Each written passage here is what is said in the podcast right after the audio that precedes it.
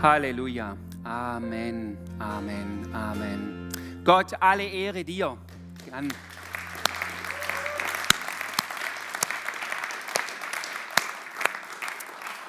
auch euch echt vielen, vielen Dank für das wunderbare mit hineinnehmen, weil, wisst ihr, ich glaube, jedem geht so, die Woche war wieder echt auch herausfordernd. Und dann das, was ich gerade so gebetet habe, als ich jetzt hier saß oder gestanden oder teilweise gekniet habe, oh, da habe ich gemerkt, Gott, das ist so gut, so gut, in deiner Gegenwart zu sein. Da öffnet sich einfach noch mal etwas anderes. Wenn man sieht, herbei, o ihr Gläubigen, in diesem alten Lied, ja, oh lasset uns anbeten. Da verschiebt sich etwas von allem, was in dieser Woche auch in meinem Kopf, in meinem Herzen ist. Das ist wie wenn sich dann ein Raum bildet, ein neuer Raum, der einfach Leben freisetzt. Hey, Halleluja. Ich grüße euch auch noch mal ganz herzlich. Eben, heute könnte man einen Wettbewerb machen, wer hat die schönste Maske auf. Ähm, schön, dass ihr hier seid, auch nochmal im Livestream. Hey, schön, dass ihr im Livestream auch dabei seid, noch dabei seid, weil ich habe vorher die Info bekommen, gleich nach dem Start irgendwie ist kurz ähm, der Livestream ausgefallen. Das bitten wir natürlich zu entschuldigen, aber unsere wunderbaren Techniker haben das in kürzester Zeit wieder hinbekommen. Ich hoffe, ihr seid alle jetzt wieder auch zu Hause live auch dabei. Hey, nochmal an euch Techniker auch ein großes, großes Dankeschön.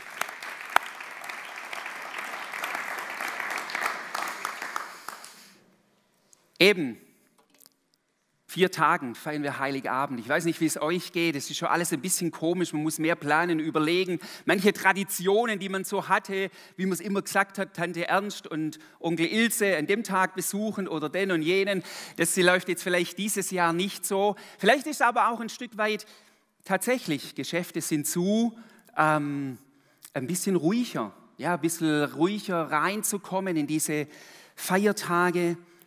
Wisst ihr, diese Welt braucht ganz besonders dieses Jahr die Botschaft von Weihnachten. Die Botschaft der Hoffnung, die Botschaft des Lichts, des lebendigen Gottes. Und das ist heute noch nicht meine Weihnachtsbotschaft. Paul wird an Heiligabend predigen, ich am ersten Weihnachtsfeiertag, da gehen wir noch mal tiefer drauf ein.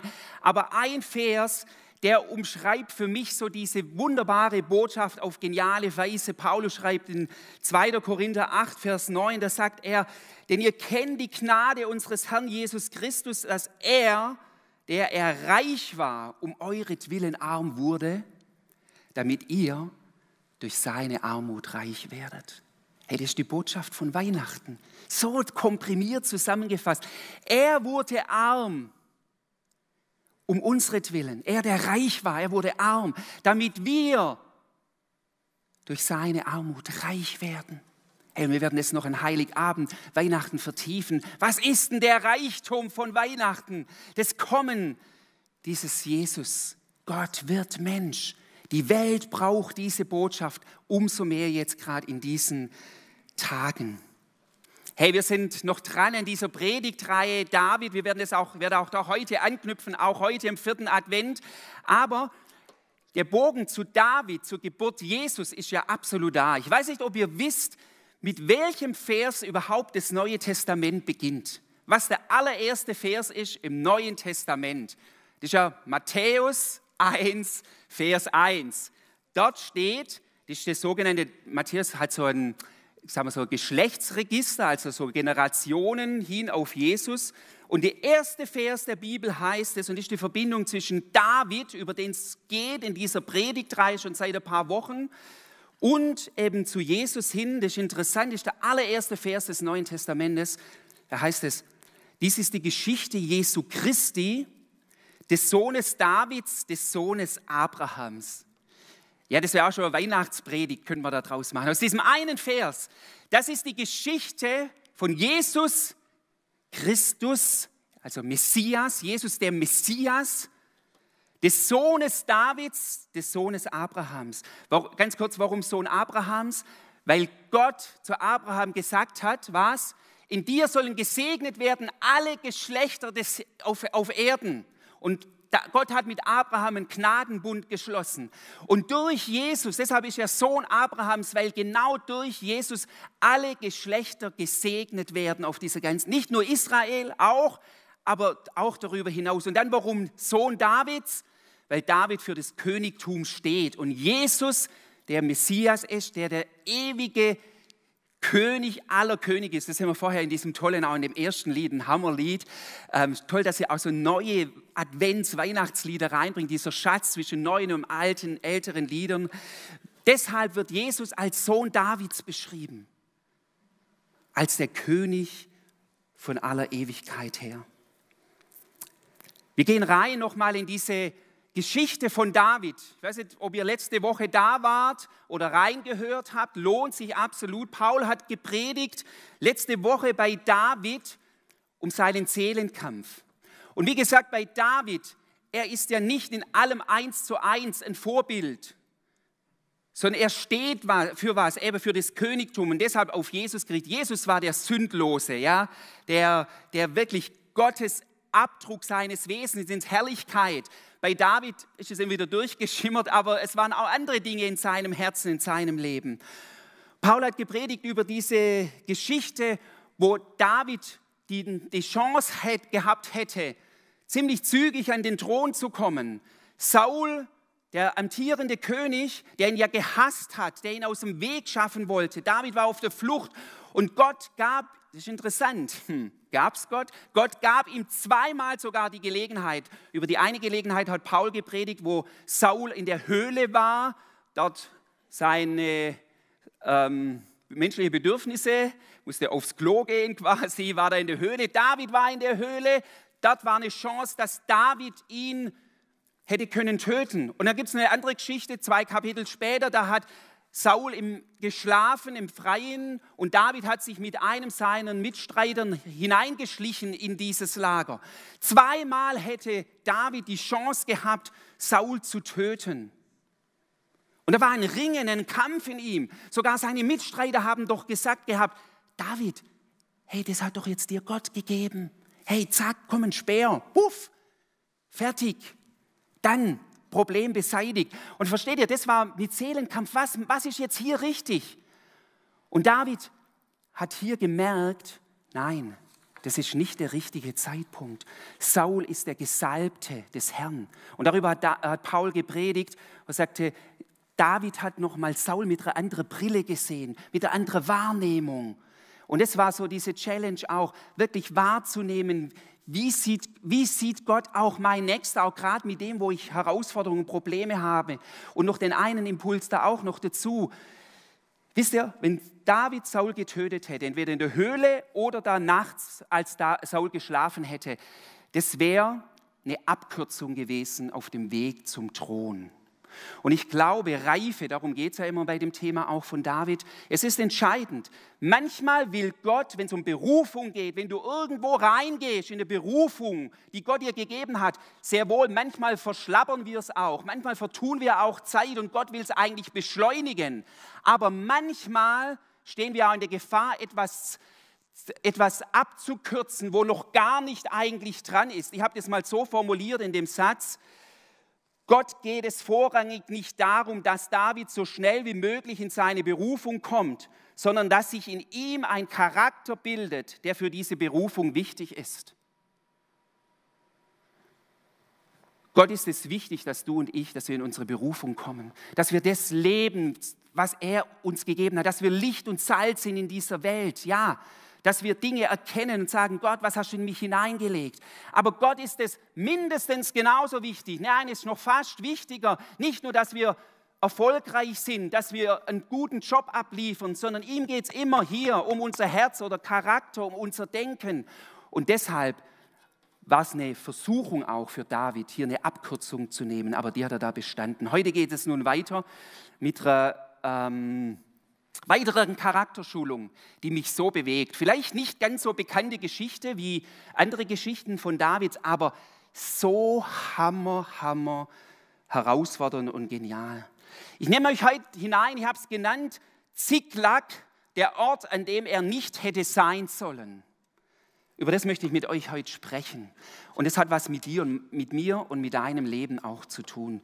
Ziklag steht für was? Der Ort, die Stadt Ziklag steht für etwas. David trifft, da nehme ich euch mit hinein, Entscheidungen, die letztendlich ihn in eine ungute Situation hineinmanövrieren. Wir lesen, nachdem David Saul verschont hat, war ja Saul jeweils reuig ja, und hat immer das Ei gesehen und gesagt, oh nein, David, wie konnte ich nur? Ja, Entschuldigung. Und ich werde es nicht mehr tun. Er ist wieder abgezogen. Ich weiß nicht, ein paar Wochen, ein paar Monate später kam der Hass wieder bei Saul. Also David konnte sich nicht auf Saul verlassen. Und dann trifft David eine Entscheidung. Und da heißt es in 1 Samuel 27, Vers 1, aber David dachte, eines Tages wird mich Saul doch umbringen. Am besten ich fliehe zu den Philistern. Dann wird Saul aufhören, mich in ganz Israel zu jagen und ich werde endlich sicher sein. Boah. Was geht denn David vor? Ja, wir wollen sein Herz erspüren. Wir, sollen, wir wollen eintauchen, sage ich immer wieder, in die Geschichten. Nicht nur jetzt irgendwie, sondern setzt euch, versucht euch mal da in David reinzuversetzen. Er hatte zweimal Möglichkeit, Saul umzubringen, hat es guterweise nicht getan. Aber er schon seit Monate, vielleicht schon seit Jahren, man geht davon aus, dass David ungefähr fast zehn Jahre auf der Flucht war vor Saul. In der Wüste, umhergeirrt, umhergerannt, kein fester Ort, immer wieder verraten worden. David ist hier am Limit. David ist hier am Limit. Saul hat zwar versprochen, ihn nicht mehr umzubringen, aber zu Recht, er traut ihm nicht. Er ist müde von diesem ständigen Auf der Flucht sein. Da ist so viel Drucksituation. Und was macht er hier? Was, um was geht es? Was überlegt er sich? Eine Lösung. Diese Frage, wie komme ich aus diesem Druck heraus? Wie komme ich da raus? Und dann überlegt er sich hier eine Lösung. Kennst du das auch? Und du sagst, ich bin am Limit. Jetzt, jetzt ich, ich, ich pack's nicht mehr. Bei David, er habe schon lang durch die Wüste gezogen. Ich brauche jetzt hier eine Lösung. Eine Lösung nicht nur für einen Tag, sondern ich brauche eine langfristige Lösung. Was tut hier David? Er betet und Gott zeigt ihm die Lösung. Nein, tut er nicht tut er in dieser Situation nicht.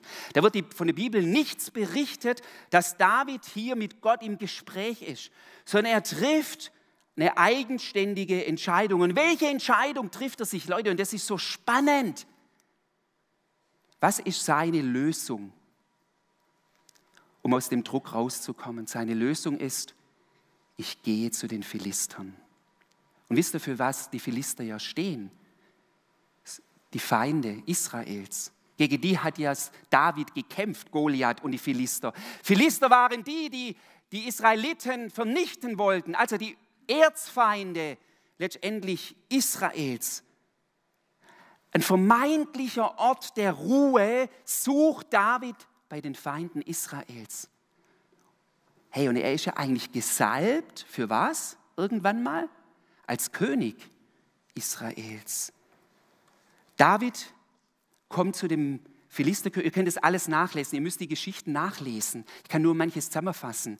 1. Mose, äh, Quatsch, 1. Samuel steht es, ähm, 27, 29 und 30, müsst ihr mal nachlesen. Was macht David? Er kommt zum Philisterkönig, der, der Philisterkönig heißt Achish und er ist bei diesem König und er sagt, kann ich bei dir Schutz haben? Und er bringt ja nicht, kommt ja nicht alleine, sondern er bringt noch 600 Mann mit, kampferprobte Männer. Erinnert ihr euch noch? Verbitterte, aber harte, gesottene Jungs. Und dann kommen nicht nur die 600 mit, sondern auch deren Familien. Und er will einfach einen Schutzraum haben. Und der Achish, eigentlich denkt man, warum lässt der David da, da, da, da da zu ihm hin. Wahrscheinlich hat David ihm versichert und gesagt, ich will dir treu sein. Denkt der Herr, 600 kleine Armee noch zusätzlich, einer, der vom König Saul, der Israeliten, verfolgt wird, also wird er mich unterstützen. Also war für ihn auch eine strategische, militärische Entscheidung, sich darauf einzulassen. Und was tut Achish? Er gibt David die Stadt Ziklag. Ja, das ist so ein Grenzgebiet zwischen Philisterland und Juda gelegen ist. David kann also ins, nach Ziklag kommen. Und was passiert aber? Und das ist echt krass, Leute, wenn ihr das lest. Um das Misstrauen von Achish zu besänftigen, macht David Folgendes. Er zieht immer wieder aus mit seinen 600 Leuten in den Süden und überfällt dort Stämme.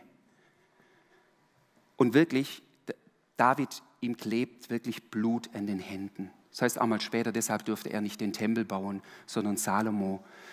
David überfällt dort Stämme, erbeutet eben verschiedene Dinge, aber nicht nur er erbeutet die Dinge, sondern er tötet aus diesen, das sind mehr Dörfer, überfällt Dörfer und tötet dort alle Leute, damit die nicht Achish erzählen können, dass David sie angegriffen hat. Und was macht David? David kommt mit der Beute und sagt, er ist in Israel eingefallen und hat dort die beraubt. Also um Vertrauen zu erwirken, überleg mal, er hat sich entschieden, nach Ziklag zu gehen, Sicherheit bei König Achish zu finden. Und er will das noch untermauern und wie da immer mehr sich, wie er sich verstrickt in falsche Entscheidungen, die Auswirkungen. Hey, David war hier unterwegs mit Plünderung. Ziklag war ein Ort geprägt von Plünderung, Mord und von Lüge. Ihr Lieben, und es steigerte sich noch mehr.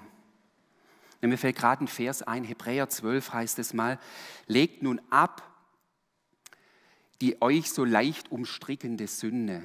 Und das erlebe ich, oder das steht, das ist eigentlich das, was David hier erlebt. Sünde, also die Macht, wenn, wenn, wenn du falsche Entscheidungen triffst, manchmal triffst du eine falsche Entscheidung und aufgrund der falschen Entscheidungen triffst du weitere falsche Entscheidungen. Und es, du verstrickst dich da noch immer mehr. Und das erlebt hier David, aber in dem Moment checkt es noch nicht. In Kapitel 29, es wird noch schlimmer, wird berichtet, dass der Philisterkönig Krieg jetzt gegen Israel führen möchte. Ein Entscheidungskampf, also gegen Saul und seine Söhne, wo auch Jonathan dabei ist. Und als Achish, und jetzt hört genau zu, als Achish sein Heer aufmarschieren lässt, wer ist in seinem Heer mit dabei? David und seine 600 Mann. Und er wäre bereit gewesen, mit Achish gegen sein eigenes Volk zu ziehen. Doch glücklicherweise kommt es nicht dazu. Nicht, weil David sich umentschied und plötzlich gesagt hat, was mache ich hier eigentlich, sondern weil die Heerführer der Philister, und ich glaube, da hat Gott seine Hände im Spiel, absolut, aber weil die Heerführer der Philister gesagt haben zum König Achish, was will dieser David und diese Hebräer mit in unserem, in unserem Heer gegen die Israeliten zu kämpfen? Wir trauen ihm nicht. Da heißt es sogar, könnt ihr nachlesen, die wurden zornig auf ihren eigenen König, weil der David vertraute. Aber sie sagten, die Heeroberen, wir vertrauen ihm nicht. Es kann doch sein, dass der dann im Kampf sich mitten im Kampf gegen uns wendet. Bitte schick David wieder zurück nach Ziklag. Nach langem Hin und Her hört Achish auf seine Obersten und David geht nach Ziklag zurück. Verstehen wir, was hier abgeht? In diesem Kampf, das wird dann berichtet, tatsächlich in diesem Kampf stirbt Saul und seine Söhne, unter anderem auch Jonathan. Wenn David mitgezogen wäre, hätte er es wahrscheinlich müssen sogar gegen seinen eigenen Freund Jonathan kämpfen. Er hätte sich mitschuldig gemacht, dann doch am Tod des Königs von Israels. Und letztendlich hätte er seinen Respekt in seinem Volk völlig verloren. Wer wählte denn noch oder wer, wer respektierte noch später, wenn er in die Berufung als König hineingekommen ist? Wer Wer respektiert einen König, der noch einige Zeit vorher mit den Feinden Israels gegen sein eigenes Volk gekämpft hat? Wisst ihr die Dramatik? Hier geht es um die gesamte Berufung von David. Er setzt hier alles aufs Spiel. Das ist nicht nur Pipifax-Entscheidung, die er hier getroffen hat, dass er nach Ziklag gegangen ist. Das, das setzt er letztendlich alles auf, aufs Spiel. Wir müssen die Dramatik da, da verstehen. Was heißt das ein Stück für uns? Ich werde es nachher noch konkretisieren, aber mal so viel schon. David hat sich durch die Entscheidung, zu den Philistern zu gehen, nach Ziklag zu gehen, sich letztendlich in eine Sackgasse begeben. Ziklag steht für die eigenmächtige Entscheidungen, die dich in eine Sackgasse bringen. Auch wir treffen manchmal eigenmächtige Entscheidungen. Raus aus dem Druck, verständlich, aber die Lösung war krass falsch. Es ist absolut nachvollziehbar, wenn auch Leute, vielleicht sitzen manche hier oder hören manche zu, die gerade echt unter Drucksituation sind. Ich habe mal nur zwei Beispiele, drei Beispiele mal, ich weiß nicht, ob es das ist oder vielleicht sind es auch ganz andere. Ähm, manche Sachen sind vielleicht ein bisschen weiter hergeholt, aber nehmen wir mal drei Drucksituationen. Krankheit, Mobbing, Finanzen. Einfach nur mal als Beispiel. Das sind drei Drucksituationen. Und du sagst, ich halte es nicht mehr aus. Was wären jetzt so Lösungen à la David hier, nach Ziklag zu gehen? Zum Beispiel Krankheit. Ärzte wissen nicht mehr weiter. Heilungsgebet hat noch nicht den Durchbruch gebracht. Dann sagt dir jemand, du, ich kenne da jemand. Da hat jemand so gewisse Praktiken. Der hat schon Erfolg gehabt. Ja? So verständlich, ich habe den Wunsch, ich halte diese Krankheit nicht mehr aus. Diesen Druck. Und dann die Zicklack-Lösung wäre, ich gehe zu irgendeinem okkulten Heiler. Mobbing, vielleicht in der Schule oder sonst irgendwo, ich halte es nicht mehr aus. Ja? Und das ist jetzt, wie gesagt, vielleicht ein bisschen weit hergeholt. Vielleicht fällt euch noch ein anderes Beispiel ein. Ähm, man sieht es dann eher bei Tatort oder sonst irgendwie. Man, man engagiert und sagt so, dem, die, die mich mobben, denen zahle ich es heim. Dann holst halt einen großen Bruder oder irgendwelche andere Schläger, die das Problem für dich lösen. Aber jetzt vielleicht Finanzen. Du hast so einen finanzieller Druck. Und jetzt gäbe es da plötzlich eine Lösung. Aber die ist nicht ganz koscher. Hey, seit Jahren, du siehst, wie deine Nachbarn jedes Jahr in Urlaub fahren. Du weißt nicht, wie du, wie du über die Runden kommst. Girokonto geht immer mehr ins Minus. Hey, der Druck ist so verständlich. Und dann ist so diese Zicklack-Lösung, keine Ahnung, was das auch immer ist. Hey, da gibt es irgendwelche Geschäfte, irgendwelche krumme Dinge. Und es wird Zicklack, wenn du da dich drauf einlassen würdest. Letztendlich löst vielleicht im Moment Druck, aber es ist nicht die eigentliche Lösung, die Gott für dich da bereit hat. In der ganzen Story von David sehen wir eines, dass er bis jetzt, und jetzt, da komme ich noch kurz drauf, dass er bis jetzt nie, nie Gott mit hineingenommen hat. In diese, in anderen Stellen ja, aber in diesen Situationen hat er Gott nicht mit hineingenommen. Mit hineingenommen. Wisst ihr, von David können wir lernen, hier in dieser Geschichte, von David können wir lernen, wenn du Druck hast in deinem Leben, ist es natürlich legitim, das machen wir alle nach Lösungen zu schauen, aber bitte, bitte, nimm deinen Gott mit hinein. Nimm Freunde mit hinein, die integer sind. Sprech mit Freunden, bevor du eine falsche Entscheidung triggst, die dich noch mehr umstrickt, wo eine Entscheidung eine nächste ungute mit sich zieht hey, lasst es nicht zu, lasst es nicht zu. Ich habe das mal so, diese Aufforderung, werde am Schluss dafür beten noch äh, von der Predigt, geh raus aus deinem Zicklack. Und wir werden es bei David sehen. Gott ist es, der dich aus dieser Umstrickung rausschneiden kann, der dich befreien will. Wie ist es bei David? Er war mordend unterwegs, war sogar im Versuch, gegen sein eigenes Volk zu kämpfen. Und es ist ja tatsächlich so, in diesem Kampf starb Jonathan und Saul, diesem Entscheidungskampf gegen die Philister, wo David Gott sei Dank nicht dabei war. Aber was geschieht jetzt noch? Hm, Kapitel 30 und es wird nicht besser. Es wird nicht besser. In Kapitel 30 wird berichtet, David wird ja weggeschickt. Er sagt, go home, also er mit seinen 600. Er soll nicht mitkämpfen. Und er kommt wieder zurück in die Stadt Ziklag. Und Leute, das waren, das waren wirklich äh, mindestens drei Fuß, Tagesmarsche, also Fußmarsch ähm, für, das, für das Volk. Also es war wirklich lang, wo sie unterwegs waren. Und dann sind sie zurückgekommen, waren ermüdet und erschöpft. Und was haben sie dann in Ziklag vorgefunden? Da heißt es folgendes. Drei Tage später, als David und seine Männer wieder in Ziklag eintrafen, mussten sie feststellen, dass die Amalekiter in das Südland eingefallen waren und Ziklag niedergebrannt hatten. Sie hatten die Frauen, die Kinder und alle anderen gefangen genommen und verschleppt, aber niemand getötet. David steht im Schutt und Asche seines Eigenwillens, mittendrin. Überlegt mal, sie kommen zurück, wurden zurückgeschickt, boah, Bewahrung, sie mussten nicht kämpfen. Drei Tage unterwegs, Fußmarsch, völlig fertig, sehen Rauchschwaden über ihren Ort. Alle Frauen, Kinder weg. Wir lesen das gerade aktuell in Nigeria und anderen, wo plötzlich Kinder aus Schulen entführt werden oder sonst irgendwie. Oder bei der IS, wo Frauen entführt worden sind und die dann verkauft werden als Sklavinnen. Alles weg. David steht im Schutt und Asche seines Eigenwillens. Katastrophe. Und dann heißt es, und jetzt spürt mal da rein in diesen Satz. Vers 4, da erhoben David und das Volk, das bei ihm war, ihre Stimme und weinten, bis sie nicht mehr weinen konnten. Man könnte übersetzen, bis sie keine Kraft mehr hatten zu weinen. Vielleicht sitzt hier jemand drin, der, der weiß, Günde, ich weiß, von was du hier sprichst oder was, von was die Bibel hier spricht wo du so geweint hast, so in einer Verzweiflung warst, dass du, dass irgendwann einfach, es ging nicht mehr zu weinen. So ging es hier diesem Volk.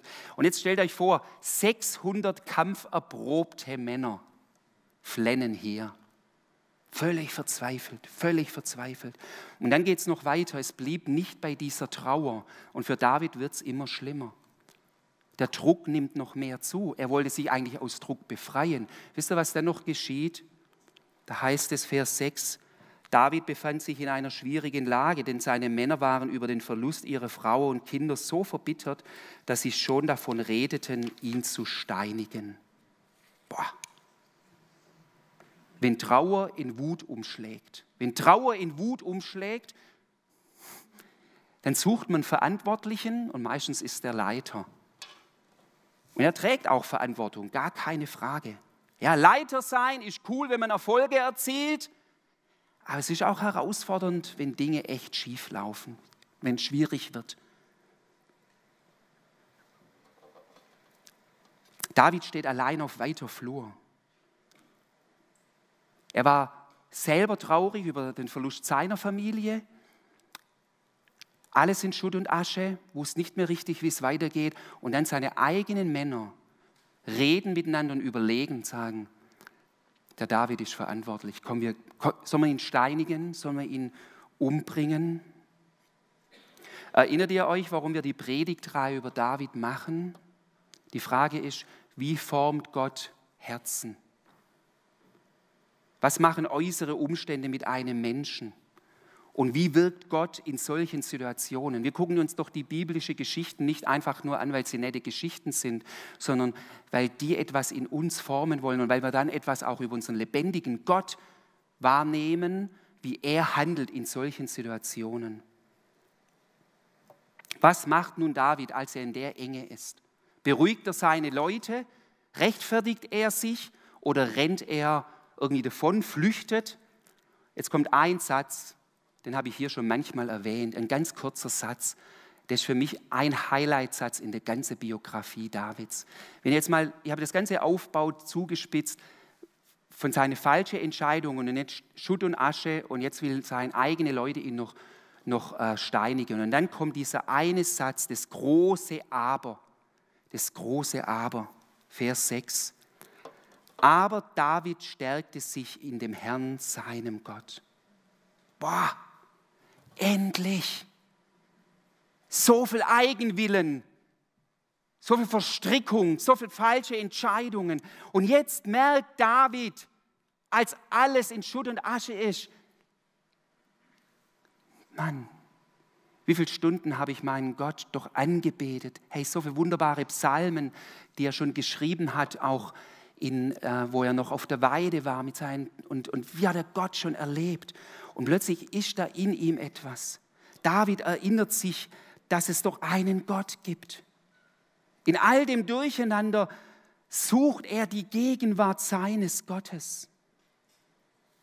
Und er stärkt sich in ihm. Leute, das ist der Schlüssel dieser Geschichte, die ich euch heute mitgeben möchte. Wenn du am Boden liegst, wenn alles verloren erscheint, dann wende dich zu diesem deinem Gott, der nur darauf wartet, dass du aufhörst, alles alleine machen zu wollen. Wisst ihr, was das heißt? Das heißt, aber David stärkte sich in dem Herrn, seinem Gott. Da war nichts mehr mit. Gott, zeig mir mal, sondern David ist, glaube ich, auf die Knie und hat gesagt, Gott, ich kapituliere. Ich bin in einer Sackgasse. Ich weiß nicht mehr weiter. Ich kapituliere. Und dann geschieht es, dann heißt es, David stärkte sich in dem Herrn, seinem Gott. Wie das genau geschieht, Leute, das kann ich, ich glaube, das, das übersteigt menschliche Logik, das tut einfach der Herr. Das muss man erfahren, in die Gegenwart Gottes zu kommen. Da steht nicht mit, ich habe es mal aufgeschrieben, hier steht nicht, David war fünf Minuten still, also dass er sich gestärkt hat, hat fünf Minuten dann Gott angebetet, hat fünf Minuten seine Anliegen gesagt, hat fünf Minuten hörendes Gebet gemacht und hat am Schluss noch fünf Minuten gedankt. Wenn das so wäre, dann würden wir jetzt einen fünf Minuten Stärkungsplan entwerfen. Oder? Würde man sagen, das ist Step, Step. Gott sei Dank wird es hier nicht beschrieben, weil wie du dich im Herrn stärkst, kann anders sein, wie ich mich im Herrn stärke. Die Art, wie wir es tun, ist unterschiedlich, aber die Quelle ist die gleiche. Er ist allein die Quelle und das sage ich jedem Einzelnen, auch jetzt an Weihnachten, wo du dich stärken willst. Ja, Gott hat Menschen auch Stärke gegeben, aber das wird irgendwann zu knapp und zu kurz greifen. Hier ist ein Gott, der die einzige Quelle ist für die Herausforderungen im Leben durch die Beziehung zu ihm. Da gibt es kein Rezept. Ich glaube, wisst ihr, wenn ich mich dann wieder in Gottes Herz hineinversetze, als David dann plötzlich zu ihm gekommen ist. Ich weiß nicht, wie viele Wochen, Monate das schon so jetzt gelaufen ist, seit er in Ziklag ist. Wahrscheinlich wenig Beziehung zu Gott. Ich glaube, Gott hat ja nicht gesagt, hätte, ähm, jetzt kommst du halt wieder irgendwie dahergekrochen, wenn es nicht mehr weitergeht. Ja, ich bin doch nicht nur dein Notnagel. Kennt ihr die Geschichte vom verlorenen Sohn? Hey, Gott stand so da und sagte, endlich David. Wisst ihr, was David heißt? Der haben glaube ich, auch schon mal gesagt. Geliebter, geliebter Gott, das ist sein Name. Und Gott sagte, David, endlich, hey, es wird Zeit. Du hättest können schon viel früher kommen. David, komm, ich helfe dir, ich stärke dich. Und durch die Gottesbegegnung nochmal, wenn man dann sagt, ja, wie stärke ich mich in dem Herrn, deinem Gott? Geh in die Stille, mach einen Spaziergang, wie, was für dich richtig ist. Aber such ihn. Und du musst ihn gar nicht suchen, er ist schon da. Er ist schon da. Und da ist mir eingefallen, Genau das Gleiche hat Jesus gemacht im Garten Gethsemane. Genau das Gleiche. Nicht, weil er jetzt sich verstrickt hat, sondern was er tat vor seinem Weg ins Kreuz war, er stärkte sich nochmal in dem Herrn, seinem Gott, seinem Abba-Vater im Garten Gethsemane. Wenn man sieht, wie auch ein Häufchen Elend Jesus aufgrund von Angst in das Gebet reingegangen ist und wenn man dann sieht, wie er wieder rausgetreten ist Leute, das ist das Mysterium, der Geheimnis der Gottesbegegnung. Ich kann euch viel erklären und sagen, ähm, ja, man kann viel über Gott reden und wie er stärkt und wie er im Herzen Frieden schenkt. Aber jedes Erklären greift zu kurz. Du musst es erleben, dich öffnen und Gott tut es und wirkt es in dir. Nicht in allem sollten wir uns David zum Vorbild nehmen, aber in diesem Punkt absolut. David stärkte sich in dem Herrn, seinem Gott. Ich komme zum Schluss. Wie geht die Geschichte aus? Hm. David fragt Gott tatsächlich jetzt, sagt, soll ich den Amalekitern, also die die Frauen und Kinder entführt haben, soll ich ihnen nachjagen? Und Gott sagt, go for it. Yes, tu es. Geh und jage nach, ich bin mit euch. Und dann geht David mit seinen 600 Männern, reitet hinterher oder läuft, ich weiß gar nicht, ob alle, wahrscheinlich waren gar nicht alle beritten, eben, sondern mussten hinterherlaufen. Und dann ist noch interessant, in dieser Geschichte von den 600, die sind einen Tag oder so unterwegs, rennen denen hinterher, dann kommen sie in den Bach Besor und in diesem Bach sagen 200, wir können nicht mehr. Wir sind völlig erschöpft. David sagt, okay, bleibt ihr hier. Die anderen 400 gehen weiter und dann geschieht es. Sie treffen die Amalekiter, die feiern und ja, sind betrunken und ähm, rechnen ja überhaupt nicht, dass die dies verfolgen. David mit den 400 Leuten überwältigt sie. Sie machen Riesenbeute, alle ihre Familien bringen sie wieder zurück. Und dann kommen sie eben wieder in den Bach Besor und dann kommen die 400 und sagen, von die, die können ihre Kinder und Frauen haben, die andere 200, ja, die nicht mitgezogen sind, aber von der Beute kriegen die nichts. Ja, die haben nicht mitgehört, mit, die waren so erschöpft, vielleicht auch feige, das behalten wir für uns. Und jetzt sehen wir wieder etwas vom Herzen Davids. Und das hat, das hat etwas gemacht, die Begegnung mit ihm hat in ihm eine Großzügigkeit freigesetzt, ganz neu. Da sagt David, nein, meine Brüder, geht nicht so mit dem, was der Herr uns geschenkt hat. Er hat uns bewahrt und geholfen, den Feind zu besiegen. Eindeutig, wo er sagt, es war der Herr und sie verteilen dann die ganze Beute auch an die 200, die nicht mitgegangen sind. Das war ein großer Akt von Barmherzigkeit und Großzügigkeit. Kommt ihr nach vorne? Ich möchte schließen mit diesen Fragen und ich möchte jetzt noch gern gleich beten auch. Wir haben jetzt die Geschichte von David gehört.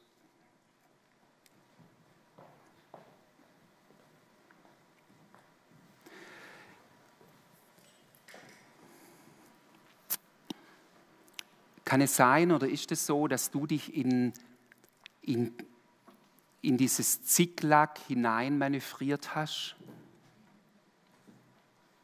Ich habe so geschrieben, auch wenn Druck da ist, lass dich nicht von vermeintlichen Lösungen blenden. Lass dich nicht von vermeintlichen Lösungen blenden. Die zweite oder Frage ist, welche wichtige Entscheidungen hast du ohne Gott getroffen? Wenn da etwas jetzt präsent ist in dir, dann lade ich dich ein, wie David, stärke dich in dem Herrn, deinem Gott. Er führt dich aus deinem Ziklag heraus. Kurze Zeit später ist David tatsächlich aus Ziklag. Das lesen wir dann in 2. Samuel, wo er dann herausgezogen ist. Ich möchte mit uns beten. Ich lade euch auch ein, dazu aufzustehen. Michi, spielst du?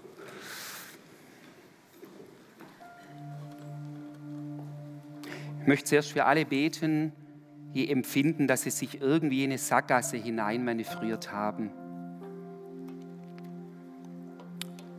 Und dann möchte ich noch für alle beten, die bisher Gott noch nicht als diese Quelle entdeckt haben, diese Quelle zur Stärkung.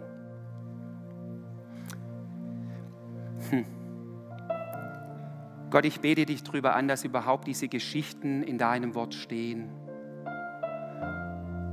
Dass David, der absolut für das Königtum steht, ein Mann nach dem Herzen Gottes, aber dass die Bibel so ehrlich ist und uns die Geschichten nicht vorenthält, wo David so versagt hat oder wir können ihn so gut verstehen, wenn man so unter Druck ist. Man will einfach endlich mal Ruhe haben. Das kann doch nicht jeden Tag so weitergehen. Und dann macht er sich auf zu den Philistern nach Ziklag.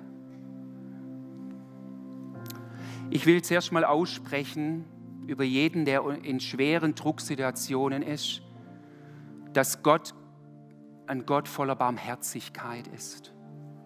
Gott versteht dein Herz so sehr. Auch wenn er nicht, es nicht richtig findet, manchmal, wie du dich entscheidest, aber er versteht dein Herz so sehr. Ich glaube, er hat David so sehr verstanden.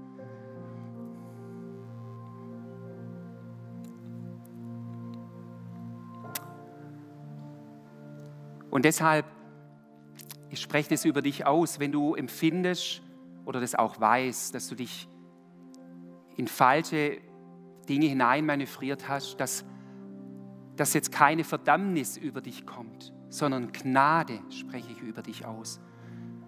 Wenn du dich jetzt noch selber anklagst und Verdammnis, dann wird es nur noch schlimmer. Sondern sei ehrlich, werde ehrlich, erkenne dein Zicklack, bring es vor Gott, bring es vor Menschen, die dir nahe stehen. Vater, ich bete, dass heute ein Tag ist, wo Entscheidungen getroffen werden, wo wir sagen, diese vermeintliche Lösung ist eigentlich eine Pseudo, Pseudolösung. Ich möchte eine Lösung, die von dir, Geist Gottes, mir gezeigt ist und die zum Leben führt, Herr. Auch dauerhaft zum Leben führt. Halleluja, Gott.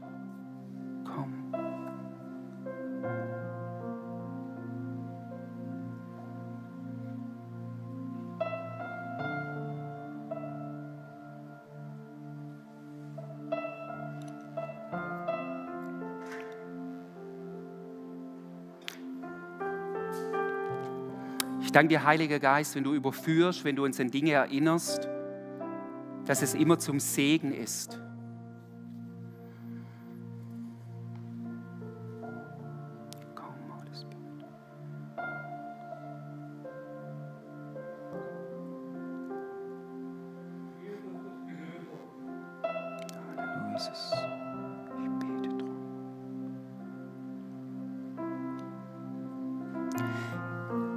Ich will dich ermutigen, auch wenn es manches da schmerzhaft sein mag, schiebe es diese Gedanken nicht einfach weg.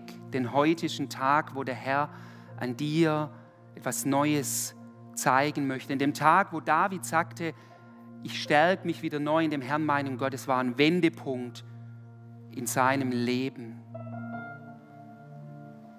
Und deshalb rufe ich nochmal hinein, auch in den geistlichen Bereich, unseres Seins hier und auch bei euch zu Hause. Komm heraus im Namen Jesu aus Ziklag. Komm heraus aus diesem Raum deiner eigenmächtigen Entscheidungen, an dem Ort, an dem du nicht sein solltest. Komm heraus aus Ziklag.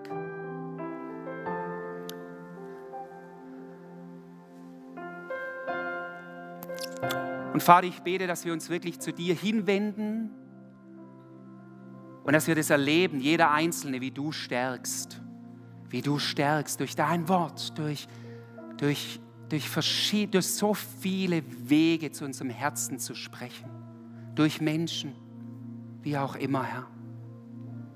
Danke, dass du stärkst. Setz dein Vertrauen wieder ganz neu auf den Herrn, deinen Gott, darum bete ich. Halleluja. Vater, mein Anliegen ist so sehr, dass durch diesen Gottesdienst wirklich, dass Menschen im Geistlichen quasi einen Ortswechsel vollziehen. Raus aus Ziklag, hin zu dem Ort. David war später dann in Hebron, wo er Teilkönig war und später in Jerusalem, wo er eben seine Berufung leben konnte. Und ich bete, dass du einen Ortswechsel schenkst, Herr. Das rufe ich aus, auch jetzt. Und ich bete jetzt noch für alle, die, die sich in ihrem Ziklag verstrickt haben, im Sinne von dessen, dass sie bisher noch völlig ohne diesen lebendigen Gott gelebt haben. Hey, wenn du zuhörst, wenn du hier bist, sag, sag einfach Gott, ich brauche dich. Vergib mir. Ich will mein Leben dir anvertrauen. Ich komme nicht weiter in meinem Know-how, sondern ich kapituliere und sage, Gott, ich brauche dich. Und der lebendige Gott wird sich deiner annehmen. Er wartet schon lange auch drauf und darum bete ich.